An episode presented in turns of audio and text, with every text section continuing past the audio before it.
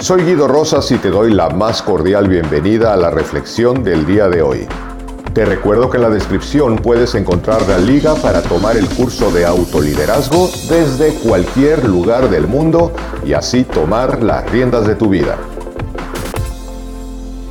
Hola amigos de autoliderazgo, el día de hoy vamos a hablar de inteligencia emocional y cinco consejos para pelear menos. Discutir en el buen sentido de la palabra discutir. A veces podemos tener diferencias de opinión, pero no tenemos que pelear.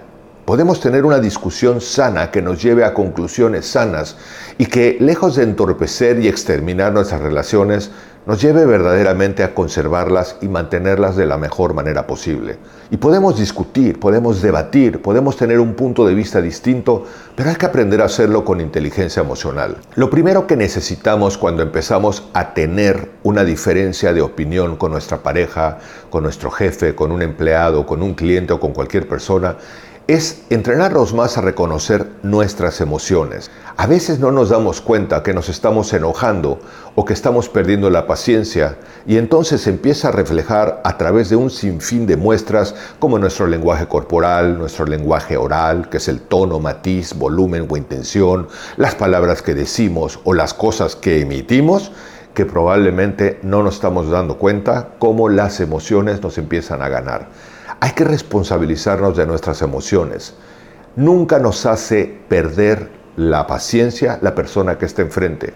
Lo que nos hace perder la paciencia es nuestra interpretación que estamos teniendo de lo que estamos viviendo. Pero cuando una persona se entrena más a escuchar sus emociones y se empieza a dar cuenta que probablemente está perdiendo los estribos, se está enojando, está sintiendo frustración o ira, puede entonces incluso pedir una pausa para poder tomar control de sus emociones y no decir cosas inadecuadas que, como he dicho, lejos de ayudar a resolver una situación, termine por exterminar una relación. Lo segundo es que para hacer esto hay que escuchar activamente. Pero siempre digo que nos enseñaron a hablar, a leer y escribir, pero no nos enseñaron a escuchar. Escuchar es recibir el mensaje que la otra persona esté emitiendo, más allá de nuestra primera opinión, juicio, pensamiento o emoción. Pero también hay que escucharnos a nosotros mismos. ¿Qué quiere decir la otra persona? ¿Qué es lo que yo quiero decir? ¿Dónde está la esencia de la comunicación? Esto realmente es un ejercicio poderoso, pero es un ejercicio constante. El que yo tenga la experiencia que tengo no quiere decir que siempre escucho poderosamente.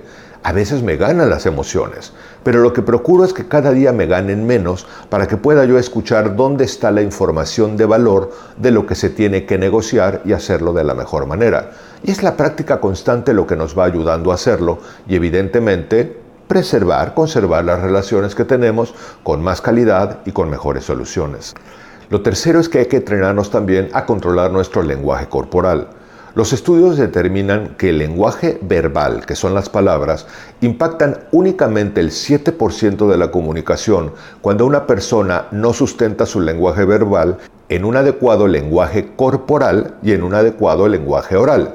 El lenguaje oral es el tono, el matiz, el ritmo, el volumen y la intención con la que hablamos. Y el lenguaje corporal es todo lo que hacen nuestros ojos, nuestros brazos, nuestro cuerpo, nuestras expresiones corporales. Y cuando nosotros empezamos a perder los estribos, a veces no nos damos cuenta que nos empezamos a tensar y empezamos a subir el, el tono de voz y empezamos a hablar en un tono más golpeado y entonces nuestras palabras, aunque sean muy hermosas, empiezan a perder poder. Si tú controlas lo que estás escuchando, controlas tus emociones porque estás atento a ellas, entonces puedes también estar atento a que tu lenguaje corporal sea más amable, sea más cordial y que realmente te enfoques no en ganar, sino en resolver. Y esto nos lleva al cuarto punto, que es aprender a elegir nuestras palabras constructivamente, de una manera productiva. Cuando nosotros tenemos conciencia de nuestras emociones, nos escuchamos poderosamente y estamos viendo lo que hay que resolver y tenemos un mejor lenguaje corporal, eso evidentemente nos lleva a usar un vocabulario que solucione y no que cuestione desde una perspectiva tóxica algo que solamente nos lleva a pelear y pelear sin resolver nada.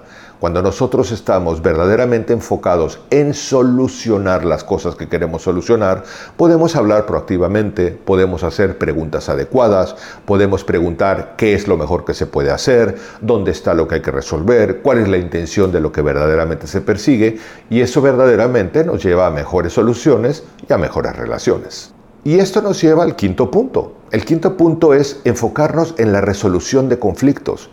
Siempre que tengamos una diferencia que discutir, que no sea pelear, sino discutir, sea buscar la solución de lo que tenemos que hacer. Y si surge un conflicto y hacemos lo que hemos revisado en esa reflexión y nos enganchamos menos, tener la perspectiva que lo más importante de esta discusión o esta conversación no es ganarle a la otra persona.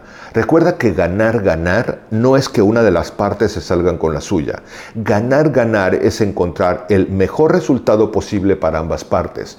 Y cuando nosotros trabajamos con inteligencia emocional, podemos entonces buscar un ganar, ganar, es decir, el mejor resultado posible porque estamos enfocados en soluciones no estamos enfocados en ganancias unilaterales que únicamente van a hacer que una persona se sienta muy bien y la otra persona se sienta frustrada. Hay que buscar un balance. Esto es práctica constante. Se requiere de práctica cotidiana y entrenarnos poco a poco a tener más paciencia, recordando que la verdadera paciencia es el arte de mantener nuestro estado de paz mientras estamos enfocados en solucionar nuestra vida y buscar mejores relaciones. Bienvenidos a tus comentarios, como siempre me dará mucho gusto leerte, espero que esta reflexión te sea muy útil y por supuesto espero que nos encontremos en nuestra próxima reflexión. Hasta pronto. Te recuerdo que en la descripción puedes encontrar la liga para tomar el curso de autoliderazgo desde cualquier lugar del mundo y así tomar las riendas de tu vida.